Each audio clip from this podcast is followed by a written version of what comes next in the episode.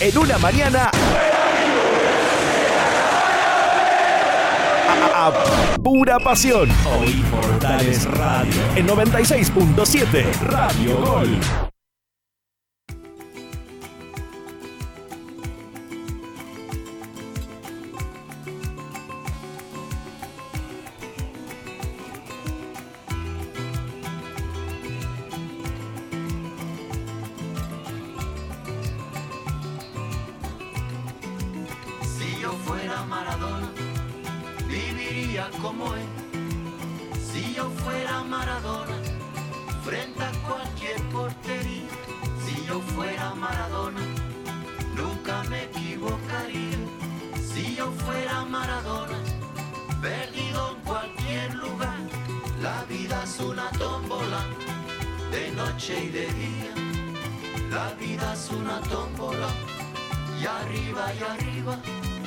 La vida es una tómbola, de noche y de día. La vida es una tómbola, y arriba y arriba. Si yo fuera Maradona, viviría como él.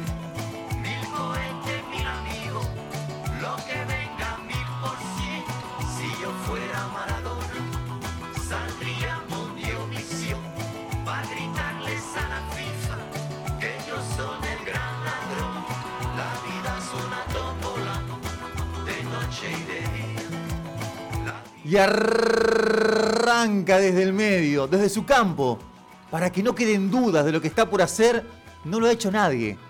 Y aunque va de azul, va con la bandera, la lleva en una mano, nadie la ve. Empieza a desparramarlos para siempre, los va liquidando uno por uno, moviéndose al calor de una música que ellos, pobres giles, no entienden, no sienten la música, pero sí sienten un vago escosor, algo que les dice que se les viene la noche, y el tipo sigue adelante para que empiecen a no poder creerlo, para que no se olviden nunca más, para que allá lejos los tipos dejen la cerveza y en cualquier cosa que hagan y que tengan en la mano, para que se queden con la boca abierta y la expresión de tontos, pensando que no, que no va a suceder, que alguno lo va a parar, que ese morochito vestido de azul y de argentino no va a entrar al área con la bola mansita a su merced, que alguien va a hacer algo antes de que le amague el arquero y la sortee por afuera, de que algo va a pasar para poder poder en orden la historia y que las cosas sean como Dios y la reina mandan. Porque en el fútbol tiene que ser como en la vida, donde los que llevan las de ganar ganan y los que llevan las de perder pierden. Se miran entre ellos, les piden al de al lado que los despierte de la pesadilla, pero no hay caso. Porque ni siquiera cuando el tipo les regala una fracción de segundo más, cuando el tipo aminora el vértigo para quedar de nuevo bien parado de zurdo, ni siquiera entonces van a evitar entrar en la historia como los humillados, los once ingleses desparramados, incrédulos, los millones de ingleses mirando la tele sin querer creer lo que saben que es verdad para siempre, porque ahí, ahí va la bola, a morirse en la red, para toda la eternidad. Y el tipo va a abrazarse con todos y a levantar los ojos al cielo.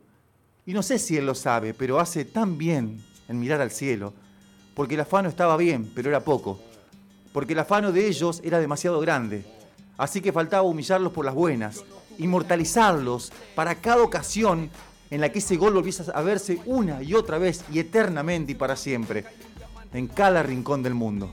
Ellos volviendo a verse una y mil veces hasta el cansancio en las repeticiones incrédulas, ellos pasmados, ellos llegando tarde al cruce, ellos viéndolo todo desde el piso ellos hundiéndose definitivamente en la derrota, en la derrota pequeña y futbolera y absoluta y eterna e inolvidable.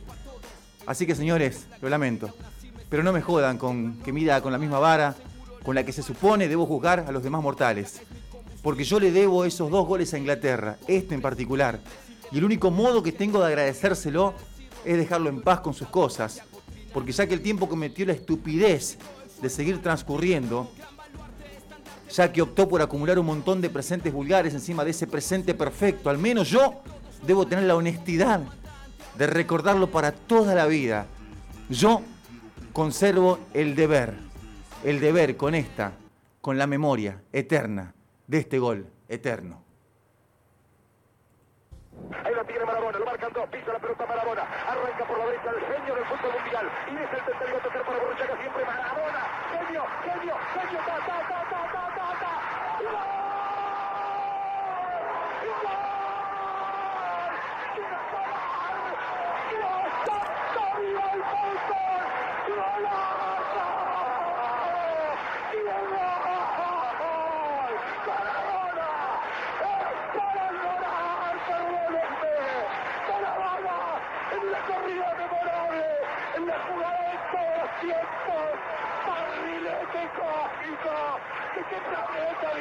Para dejar el caminotante inglés, para que el país se opulle apretado, gritando por Argentina.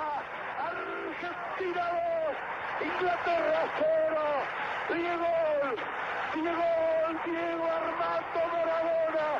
Gracias Dios por el fútbol, por Maradona, por esas lágrimas, por este Argentina 2. Inglaterra 0.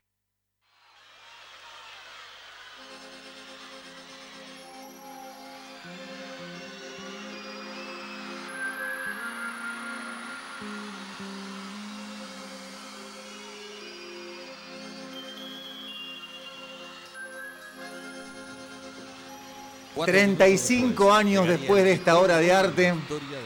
...en la que por suerte no tuve la oportunidad de verlo... ...en una punta, sentado en la punta de, de una mesa... ...allí estaba... ...mirando esta obra inmortal... ...en la que gracias a ese gol hoy... ...y a partir de hoy... ...35 años después... ...se festeja el Día del Futbolista Argentino...